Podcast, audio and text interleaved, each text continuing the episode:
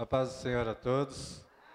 É um prazer estarmos aqui novamente junto com os irmãos, né? Não sei se vocês se lembram de mim. Quem lembra de mim aqui? É. A convite do pastor Fernando, nós estamos aqui hoje e é com muita alegria que nós retornamos aqui para falar um pouco das coisas do Senhor, né? Porque há muitos que falam sobre política, sobre esporte, né? Mas o grande prazer de nossas vidas é falar das coisas do Senhor, né? E eu quero fazer uma oração antes de nós adentrarmos na palavra, ok? Podemos orar então? Amém. Senhor meu Deus e meu Pai, nós entramos na Tua presença humildemente, ó Senhor, reconhecendo, ó Pai, que é tudo pela Tua graça e pela Tua misericórdia. Que Tu use-me essa noite para transmitir a Tua palavra e que os corações estejam, ó Pai, receptíveis para aquilo que Tu quer transmitir a cada um. Nós te pedimos, fica conosco, em Teu nome. Amém e amém. Amém. Os irmãos podem se sentar, muito obrigado. Amados, nós. O pastor me disse que uh, é uma noite de estudo, é isso mesmo, né? A noite de estudo. Então a gente, assim, é, eu já disse isso para o pastor, eu digo para muita gente isso. Eu não sou um pregador, eu gosto de dialogar a fé. Né? Eu gosto de compartilhar aquilo que o Senhor fala ao meu coração. E só para ressaltar aqui que o pastor me anunciou como pastor da Igreja Evangélica Missão Nacional, não tem aqui na região, tá? Essa igreja é de São Paulo, de outros estados. É que eu vim para cá fazem cinco anos e, e eu continuo pastor lá do ministério. Sempre que dá, estou lá com os meus irmãos. É, na verdade, quase todo mês estamos juntos, né? E, mas a, o reino de Deus é muito mais que uma, um templo, né? é muito maior, maior que isso. Mas nós nos alegramos de poder continuar falando das coisas do Senhor. E o tema que o pastor me passou é a responsabilidade evangelística no reino de Deus. É isso mesmo? Se já chegou até vocês esse tema aí? Já foi transmitido ou não? Foi? Ok, então a responsabilidade evangelística no reino de Deus. Embora esteja intrinsecamente ligado os temas, nós temos aqui dois temas nesta frase: evangelístico e reino de Deus, ou evangelismo e reino de Deus. São dois temas distintos, porém com ligações. E se faz necessário uma pequena a, a observação acerca desses temas. Eu não sei se você já ouviu isso, mas é importante saber disso. Evangelismo e evangelização são parecidas as palavras, não são? Mas não são a mesma coisa. Você sabia que não é a mesma coisa?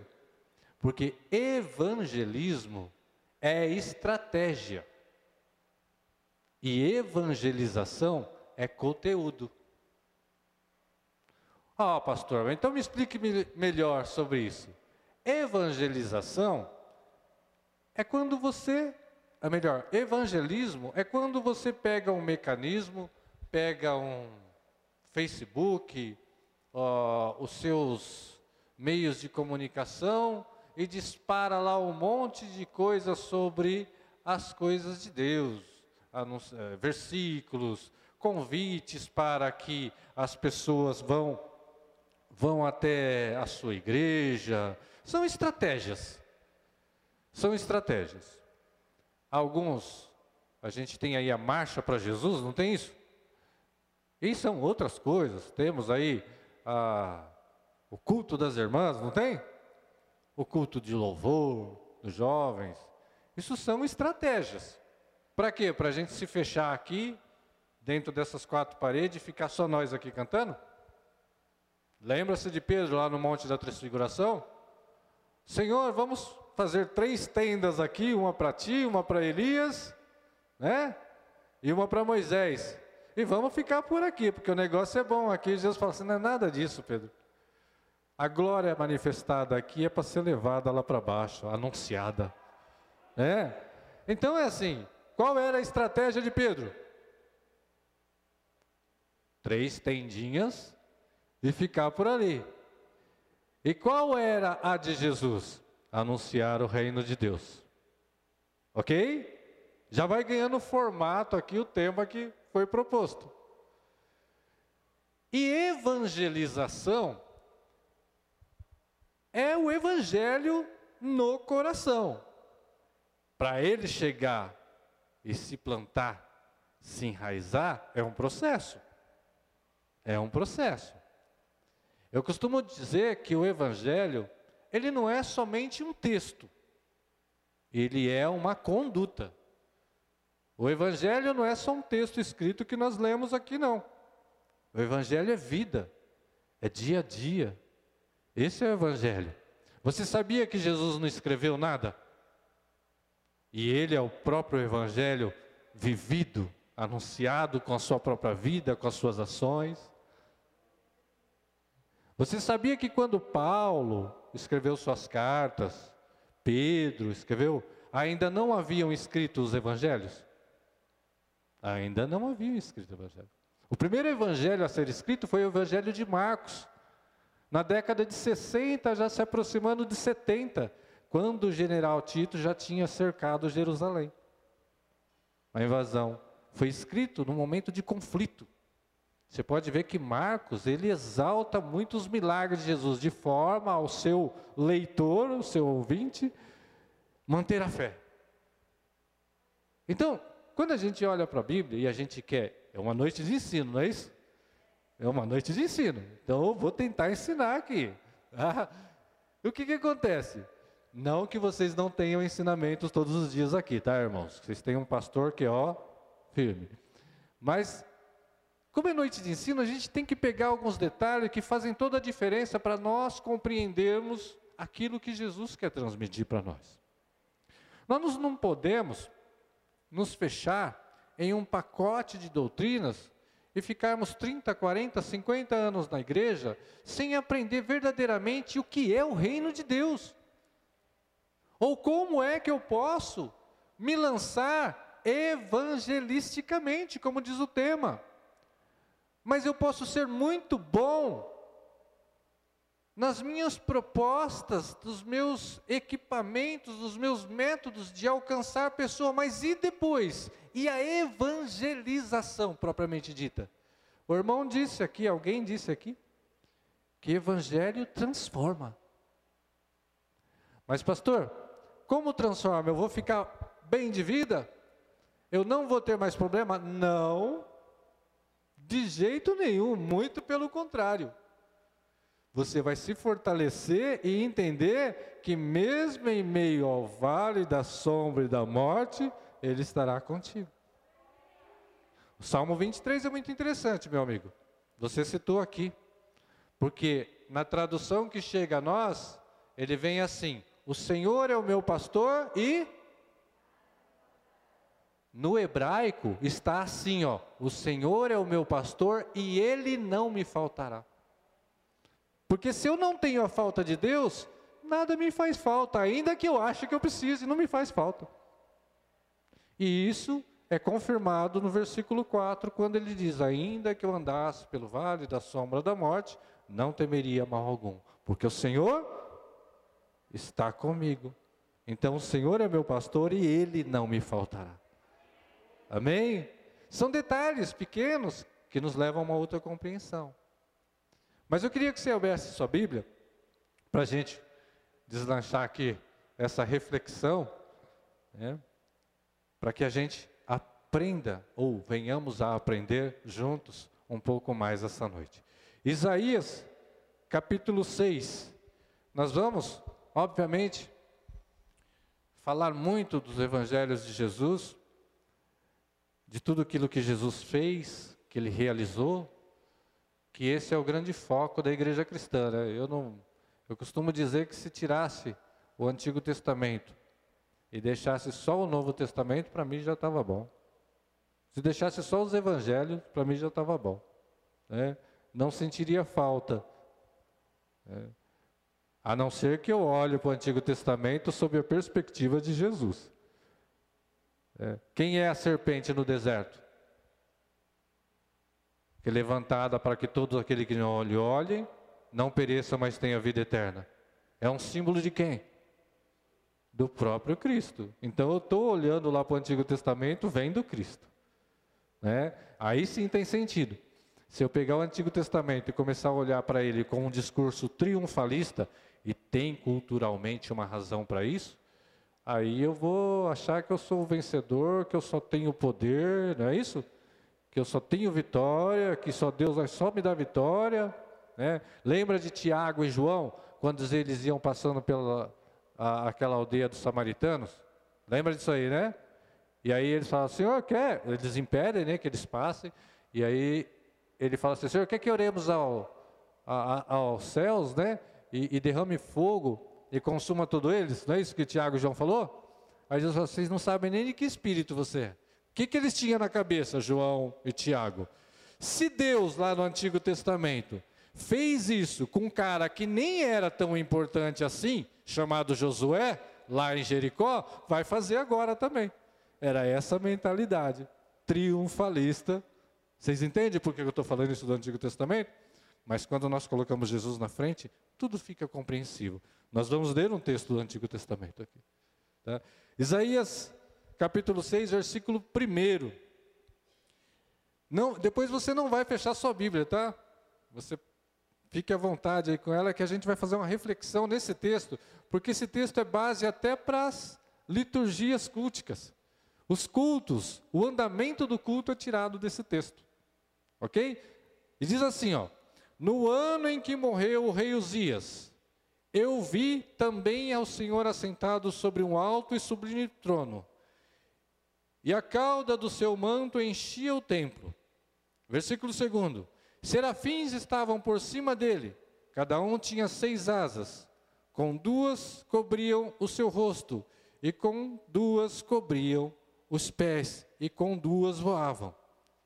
E clamavam uns aos outros, dizendo: Santo, Santo, Santo é o Senhor dos exércitos.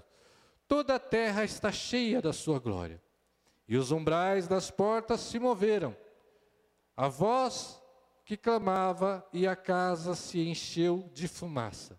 Então disse eu: Ai de mim, pois estou perdido, porque sou um homem de lábios impuros e de hábito no meio de um povo de impuros lábios. Os meus olhos viram o Rei, o Senhor dos exércitos. Porém, um dos serafins voou para mim, trazendo na sua mão uma brasa viva, que tirara do altar com uma tenaz. E com a brasa tocou a minha boca e disse: Eis que isto tocou os teus lábios, e a tua iniquidade foi tirada, e espiada e expiado o teu pecado. Depois disto ouvi a voz do Senhor que dizia: A quem enviarei? A quem há ir de ir por nós? Então disse eu: Eis-me aqui, envia-me a mim. Somente até aqui você pode se assentar, muito obrigado.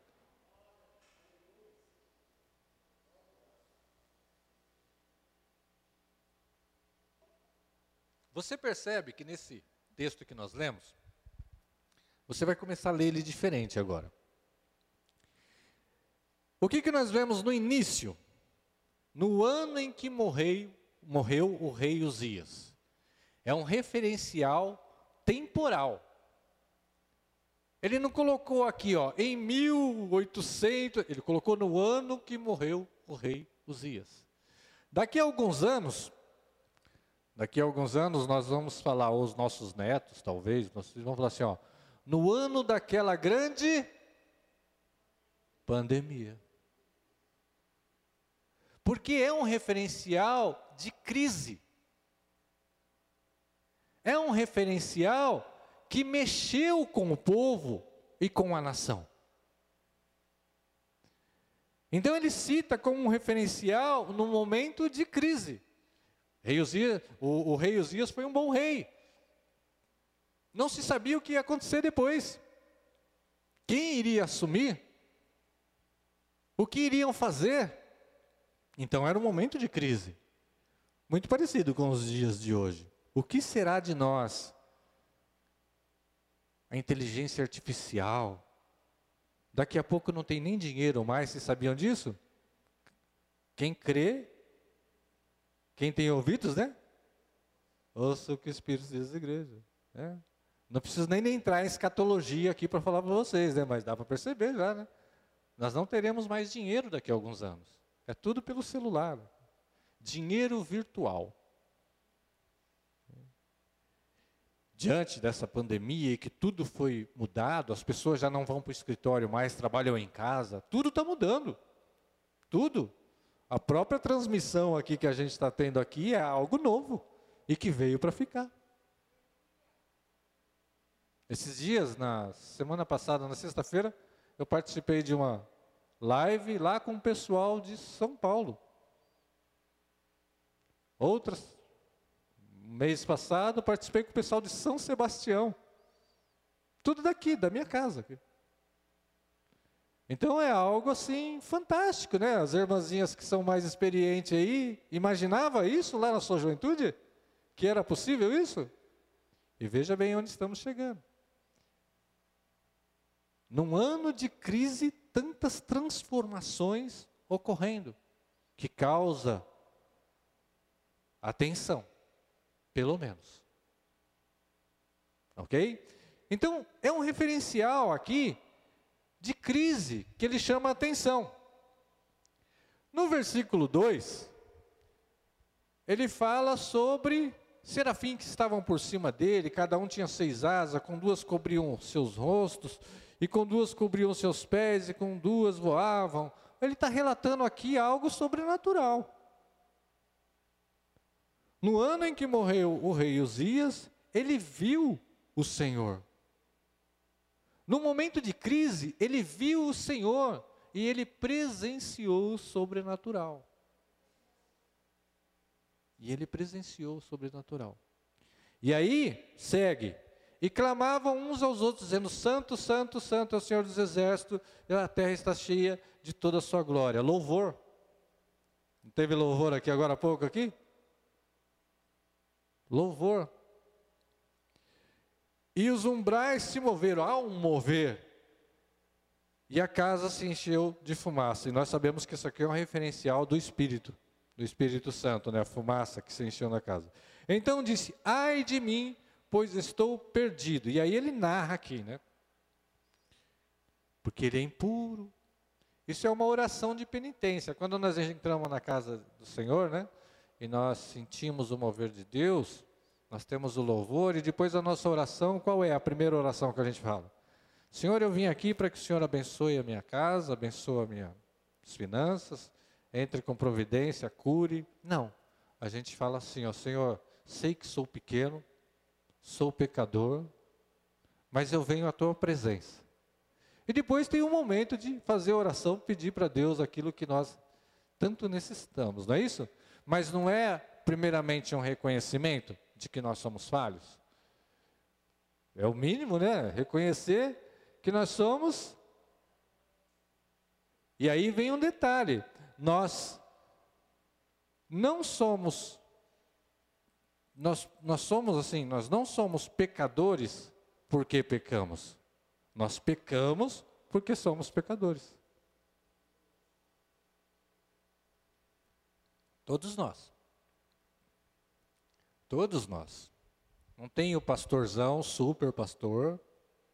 Né? Não tem a super irmã, o super irmão. Não tem. A Bíblia fala que todos pecaram. É de nossa natureza pecar. Mas quando nós reconhecemos isso, é aí que vem a ação divina e a purificação, mesmo em meio às nossas ações pecaminosas. Ou você acha que amanhã você não vai pecar? Depois da manhã? É um homem de Deus, ó, jejua, ora, prega, canta, mas vai pecar. E ele sabe disso. E sabe por que, que ele tem redenção? Porque ele reconhece que ele é fraco, pecador. Como eu, como você, como qualquer um, como os, vocês que nos assistem. Né? Esse é um reconhecimento. O próprio Jesus falou assim: por que dizes que eu sou bom? Bom é o Pai. É, chegaram ele, bom mestre, por que dizes que eu sou bom?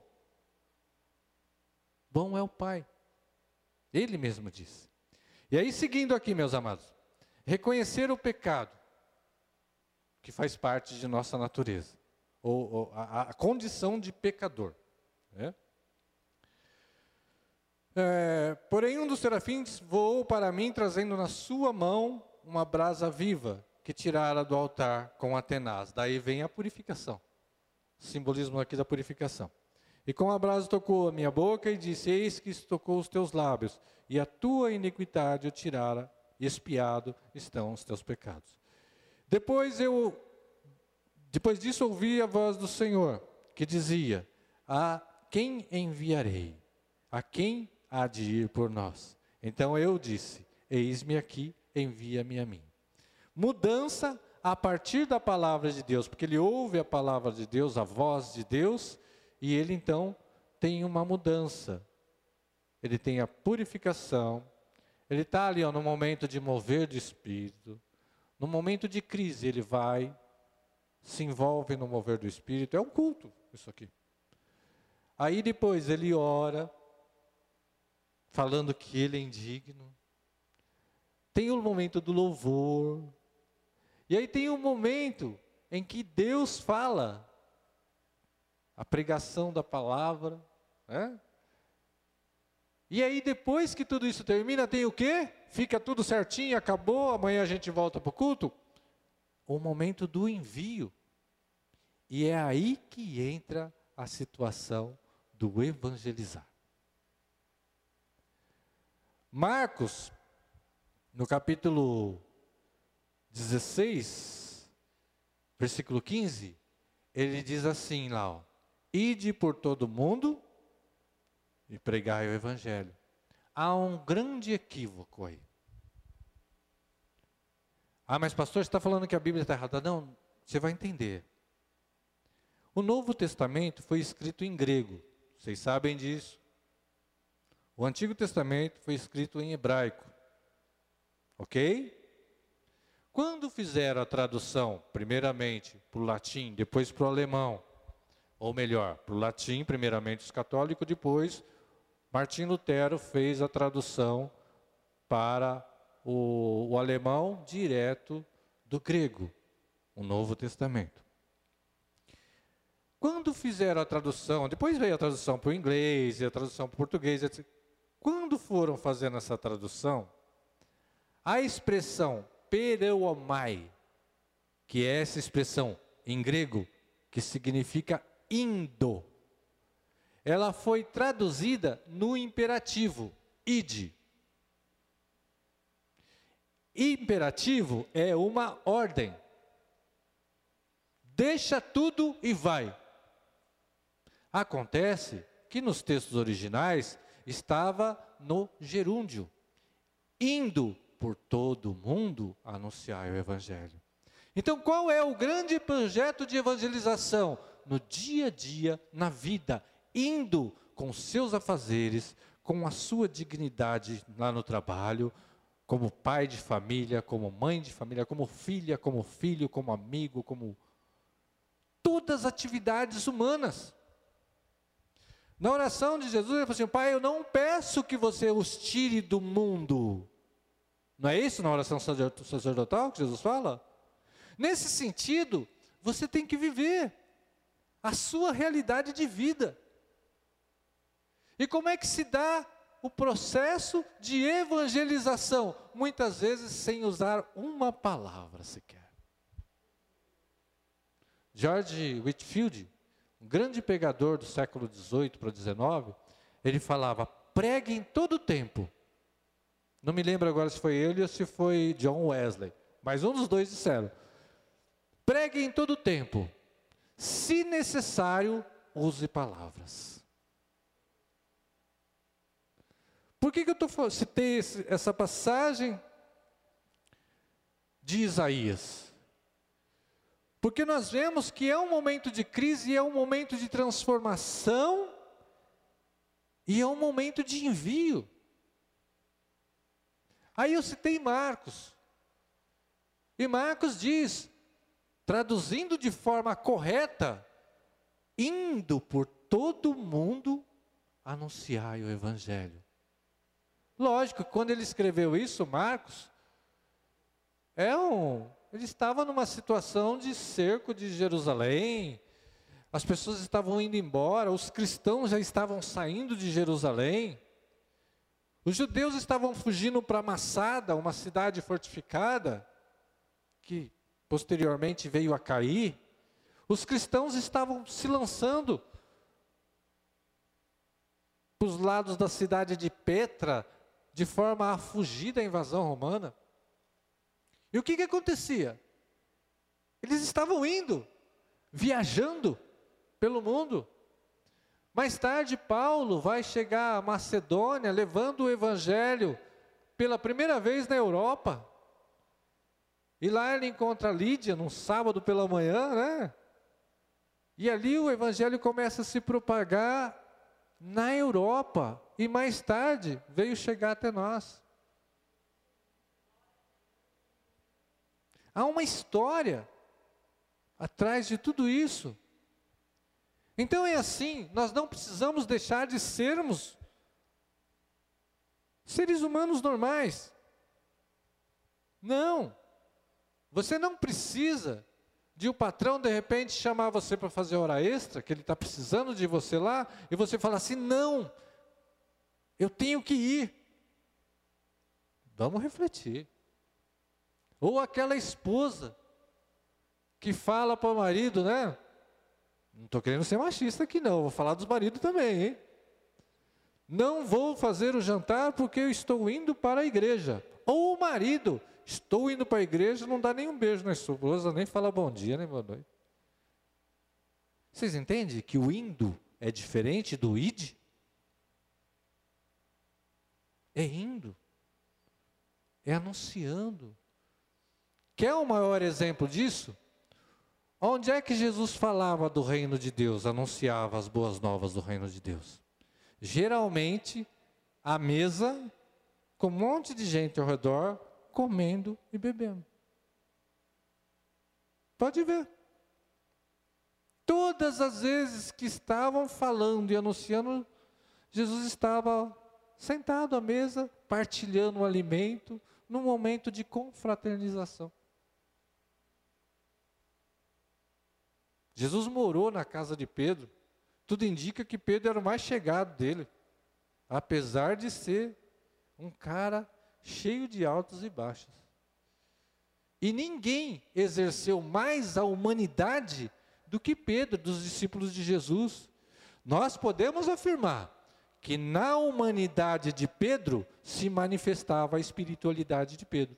E na espiritualidade de Pedro se manifestava a sua humanidade. Entende? É que às vezes a gente pensa que a gente tem que fazer um monte de coisa para anunciar o Evangelho. Não. O Evangelho é assim, é anunciado dia a dia, vivenciado dia a dia, e as pessoas olham para você depois e falam assim: esse camarada é diferente, essa irmã é diferente. Por quê? Porque ela tem ações diferentes. E aí depois vai perguntar: ah, não, ele é segue a Cristo. É. Ele segue a Cristo. Ele é um cristão. Ele é um cristão. Por isso que ele é diferente. Não é assim? Vocês já viram isso aí várias vezes, eu tenho certeza disso. Então a gente tem aqui a evangelização, que se dá no dia a dia, com exemplos, com atitudes. Jesus, ele quando no processo de anunciar a boa nova, é assim, abre-se parênteses aqui para um comentário, evangelho é uma palavra que vocês também sabem que significa boas novas. Certo? Evangelium em grego significa boas novas. E esse, essa palavra evangelho, ela não era uma expressão só de Jesus. Quando o imperador César obtinha uma vitória num combate, tomava uma terra, invadia um espaço e dominava aquele espaço, havia uma pessoa que vinha na frente do exército voltando da batalha, gritando: Eis o evangelho de César. Ou seja, eis a boa nova de César. Então a palavra evangelho é uma coisa que era usada. Por isso que nós falamos, nós falamos o evangelho de Jesus. O evangelho não é de Paulo. O evangelho não é de Mateus nem de Marcos, nem de Lucas, nem de João. É segundo João, segundo a perspectiva, a narrativa deles. Porque o evangelho que nós seguimos é de Jesus. E como é que nós podemos seguir o evangelho de Jesus? Olhando para Jesus. Olhando para ele, ele é o referencial. Ele não é o autor e é o consumador de nossa fé? Ele escreveu alguma coisa, repito? Não, o único momento que a Bíblia diz, e até hoje ficam aí os teólogos discutindo, e tanta gente discutindo, o que é que ele teria escrito naquela, na terra, naquele momento que antecedeu ali a, o apedrejamento, ou a tentativa de apedrejamento daquela mulher adúltera, não é isso? E aí Jesus está lá com a terra, mexendo na terra, e, o, e a gente fica preocupado né, com o que Jesus estaria escrevendo ou desenhando. Vou fazer aqui uma tese minha, tá? Jesus estava pegando terra ali e me olhando para aquilo, e eu fico imaginando né, ele pensando: todos vocês são iguais, vindos do mesmo lugar e ficam querendo julgar um ao outro. Entendeu? É simples, o evangelho é simples. Não tem que fazer plantar bananeira. Não tem que não tem, amados, é assim, eu eu tenho muita dificuldade. Eu sou teólogo, os irmãos sabem, tenho livros lançados, mas não estou falando isso para me engrandecer, mas só para vocês entenderem que eu tenho uma grande dificuldade, falo sobre o assunto, tenho livros que falam sobre o assunto, de ficar nessa de discutir predestinação e livre-arbítrio. Porque quando eu fico determinando isso, eu estou tirando a soberania de Deus. Ele pode eleger alguém para salvação ou não? Sim ou não? Pode. Agora, Jesus fala que Deus amou todos, e pela vontade de Deus, que todos se salvem. Isso é livre-arbítrio. Então ninguém está errado, e ninguém está certo também. O único absoluto é Jesus. O resto é tudo relativo. Você entendeu? É. Eu, vocês viram que eu vim de paletó e estou de gravata? É. Porque eu aprendi desde pequenininho, né? que na igreja, quando eu tinha que estar de terno. Olha só. Quer dizer, eu vim por respeito. Se os irmãos estivessem aqui, eu ia colocar, mesmo aqui cozinhando, eu ia ficar aqui por respeito ao costume da igreja. Eu acho de bom tom, de educação, não é isso? Eu ia vir de camiseta aqui, né? Embora isso não tenha nada a ver. Não tem problema nenhum. Quando prenderam Jesus, ele estava diferente de todos? O que é que denunciou Jesus? Um beijo. Sabe por quê? Porque ele estava na rodinha lá e era igualzinho a todo mundo. Jesus não quis ser melhor que ninguém. E esse é o processo de anunciar o reino de Deus. Em Lucas 17, está escrito assim, né? Os religiosos chegaram para Jesus e perguntaram: Aonde está o reino de Deus? Aonde está o reino de Deus? E aí Jesus fala: ó, não vão para lá. Se disserem que está lá, não vão para lá ou acolá, porque o reino de Deus está em vós. Está em vós. E aqui dentro do coração que brota e que nasce e que vai crescendo o reino de Deus. Porque Deus não habita em templos construídos, vocês sabem ou não? Por mãos humanas. Está escrito isso. Então, onde é que é o reino de Deus? aqui dentro. E quando eu tenho o reino de Deus aqui dentro do meu peito, do meu coração, crescendo a cada dia, queimando a cada dia, o que que ocorre? O evangelizar é algo natural. Percebe? Como é simples? É, é simples. Está aqui. Está na cara da gente. Mateus, ele usa 34 vezes o termo reino dos céus. Por uma questão cultural, Mateus escreveu para os judeus, e aí tem toda aquela questão de não poder pronunciar o nome de Deus. Ele usa o termo reino dos céus, que é a mesma coisa.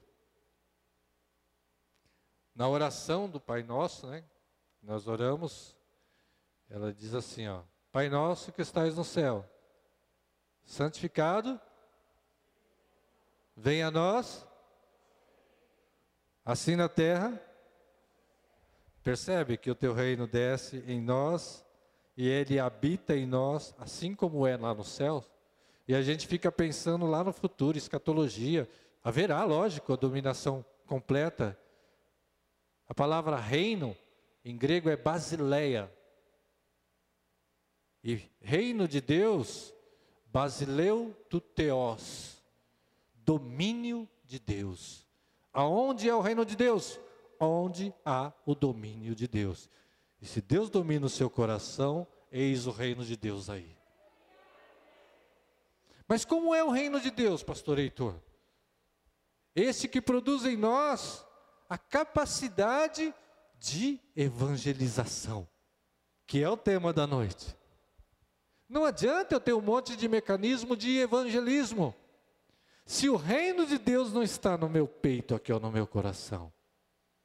Verdadeiramente não adianta. Porque vai virar uma coisa, um pacote doutrinário, né? É isso? Olha, a minha igreja é certa, a igreja fulano não serve, eu sei que tem, e a gente fica nessa. Lembra lá que os discípulos falam: Senhor, eu vimos um expulsando em teu nome, e nós o. Por quê? Volta um pouquinho os versículos atrás, que esse homem que estava com o filho endemoniado lá, ele rogou aos discípulos que expulsasse o demônio. E os discípulos não conseguiram. Olha o texto inteiro para você ver. Daí eles chegam para Jesus e falam: Ó, oh, nós impedimos. Por quê? Porque não conseguiu, né? Então, se eu não consigo, você não pode conseguir também, senão eu vou começar a te desqualificar. Entende? A jogada aí, a semana passada eu estava falando sobre esse texto. E mas está ali na cara da gente e a gente não quer ver. Andar com Jesus é viver o Evangelho. Sentir a presença do reino de Deus em nosso coração é levar uma vida segundo levou Cristo. Abrindo mão do poder quando você tem todo o poder. Porque, biblicamente falando, quem é o poderoso? Aquele que abre mão do poder. É aquele que tem a capacidade, tem a prerrogativa e o direito de ser servido, ele abre mão disso para servir. Esse é o poderoso. Não é aquele que ora ao céu e manda fogo e consome a aldeia toda, como Tiago João queria. Não é isso. Poderoso é aquele que se deixa levar à cruz, ser crucificado e tem a capacidade de proferir perdão. Esse é o poderoso. O caminho para servir Jesus Cristo é um caminho de cruz. É o caminho da cruz. E maldito é o homem, e a mulher, e todo ser que fala de Jesus, que anda, que, que diz ser servo do Senhor e teme a morte, por exemplo. Porque o Evangelho, ele nos dá a capacidade de viver, mas a alegria de morrer. Porque Paulo disse isso. Para mim, o viver é Cristo e morrer é ganho. Sabe por que ele disse isso? Porque momentos antes ele diz algum, algum tempo antes, ele diz assim: ó, fui arrebatado, né? Ele, ele fala na terceira, eu conheci alguém que foi arrebatado porque ele não podia falar que era ele, porque ele estava sofrendo perseguições, porque ele não andou com Jesus. E havia até uma resistência dos discípulos recebê-lo como um escolhido de Jesus. E havia toda uma, uma acusações contra Paulo, quando ele vai arrecadar dinheiro para os que estão na, em Jerusalém, e levanta um falso testemunho dele, acha que ele está pegando para ele, e depois ele manda até o, o Timóteo buscar, em vez dele buscar, fazer havia um monte de situação de acusações contra Paulo. Então ele fala assim, ó, ele não fala que foi ele, ele fala que foi uma outra pessoa. Conheci alguém que foi arrebatado, né, até o terceiro céu e viu coisas que nem se deve falar. Sabe por quê? Porque eram maravilhosíssimas e muita gente ia querer tirar a vida para chegar lá. Você entende que o evangelho é diferente? O evangelho é morrer para se ter vida? É perder para se ganhar? Entende? Então glorifica a Deus quando você estiver passando por dificuldade, como diz a canção, né? Passe cantando. Tem uma canção, né, que os meninos não estão aqui. E eu também não vou pegar no violão agora não. Mas ela diz assim, ó: Não vou calar meus lábios Vou profetizar, manifestar a graça e abençoar a quem Deus quer libertar. Sobre tua vida vou profetizar, nenhuma maldição te alcançará. Sei que Deus tem para ti um manancial cujas águas nunca cessarão. Segue assim a canção, por quê? Porque esse é o grande desejo de anunciar esse amor que o meu coração está cheio, que é onde Deus habita. A expressão monai em hebraico significa morada ou habitação de Deus.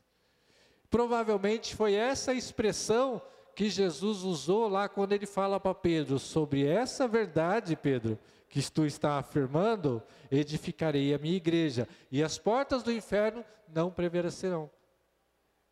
Eclesia foi traduzido em grego, que é igreja, ajuntamento. Mas Jesus não falava grego, provavelmente ele falou aramaico. E em aramaico a palavra mais próxima é monai. Ele fala, então, talvez ele tenha dito assim, ó, sobre essa verdade, ou onde tiver essa verdade, que eu sou o Cristo, Filho de Deus, aí habitará o Senhor. Aí habitará o Senhor, e nada prevalecerá, porque Deus aí está. Habitará aí, monai, a habitação de Deus. Então, meus amados, caminhando aqui para o final, que eu acho que eu estou sem ver o reloginho ali, não tem, e eu não sei nem até que hora que vai, mas me falaram que é até as duas e meia da manhã, né? Mas eu já vou caminhar para o final aqui. A gente, em resumo de tudo isso que foi dito, meus amados, o que devemos guardar em nosso coração é olhar para Jesus e deixar brotar aqui no nosso coração aquele amor que ele transmitiu com a prostituta, com aquele homem que estava lá trinta e tantos anos lá à beira daquele tanque e ninguém ajudava ele e Jesus vai ao encontro dele. Aí tinha essa superstição no meio religioso de Israel. Uma vez por outra vinha um anjo, mexia as águas, né? E alguém, primeiro que entrava lá, curava. É cruel isso aí, né? É cruel com o mais fraco, com o menos capaz. E aí Jesus desmonta toda essa lógica, porque ele veio para o menos capaz.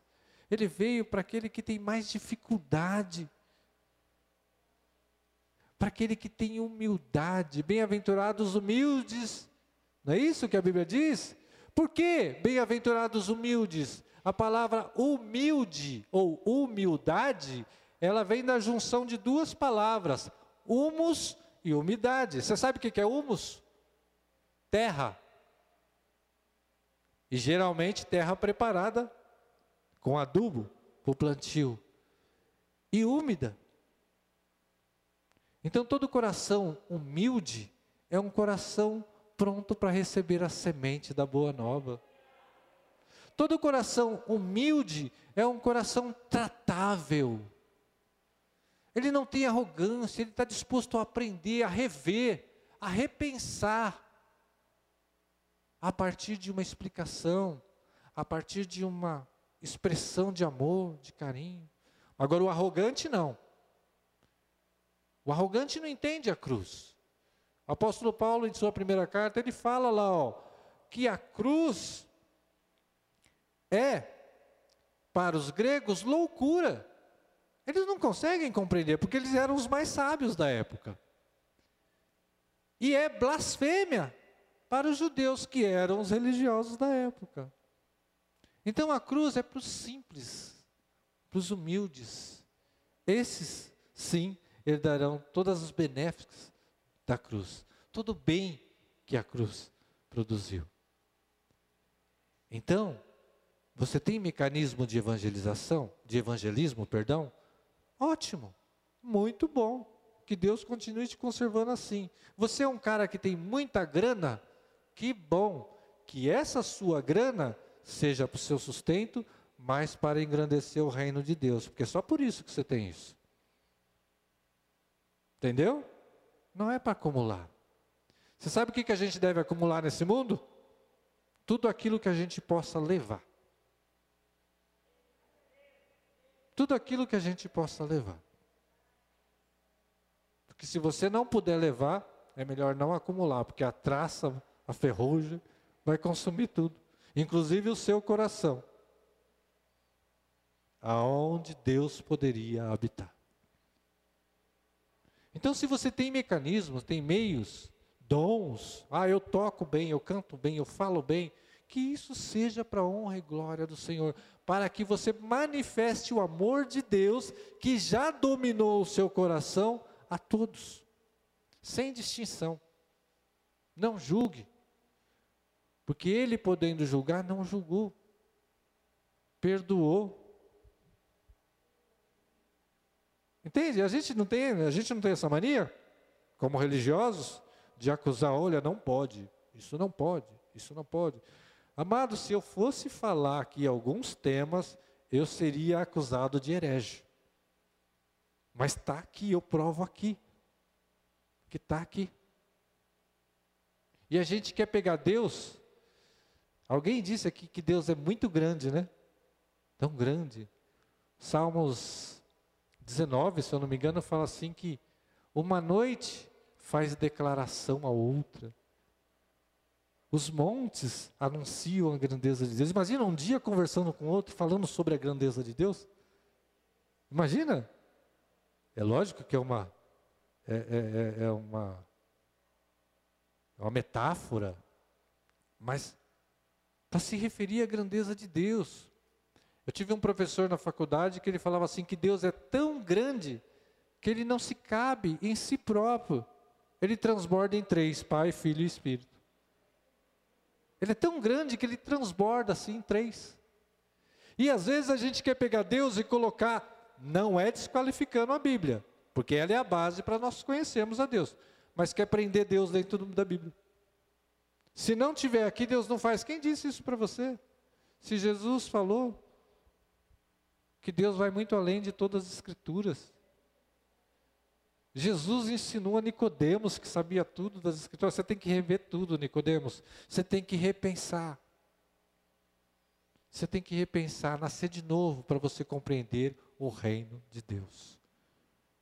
E a nós, pequeninos que não somos Paulo, não somos Tiago, não somos João, somos privilegiados, porque Paulo, Tiago, João, outros, Timóteo, eles não tinham todo o conhecimento que nós temos. Quando eles, Paulo escrevia, Paulo não tinha os evangelhos para ler, nós temos. Paulo e todos os discípulos não tinham os relatos históricos de Flávio Joséfo e de outros historiadores contemporâneos de Jesus que narram situações. E nós temos. Então não se julgue pequenininho. Você é importante, você é a habitação de Deus, é o monai de Deus. E talvez você não tenha mídias e um monte de coisa para evangelizar, mas você tem a sua própria vida, que é luz em meio às trevas. Então, evangelizar, a evangelização, o, o, a responsabilidade evangelística que nós carregamos em nós, é porque carregamos em nós o próprio reino de Deus. Amém? Que Deus te abençoe grandemente e que esse reino continue habitando no seu coração, mas que não fique aqui fechado, né? Sim. Deixa transbordar, como o próprio Deus o faz. Se transborda. Transborde o amor de Deus, o perdão, a graça de Deus através da sua vida. Isso é anunciar o Evangelho. Isso é viver o Evangelho. Mais do que uma leitura textual, isso é viver o Evangelho. Lembre-se disso que eu vou falar para você. O Evangelho não é só um texto escrito. Muito mais do que isso, é uma conduta de vida. Evangelho é indo, anunciando, nas dificuldades do dia a dia, nas aflições, nos dias, no dia de luto, é você poder olhar para alguém, você está sangrando e você fazendo curativo no outro. E eu falo disso de algo que eu sei e vivi. Então você anunciando o amor enquanto está recebendo ódio. É assim. E essa vida vai passar e nos encontraremos lá com o Senhor e receberemos, eis, bem-vindo, benditos de meu Pai. Amém? Se você puder aplaudir o Senhor.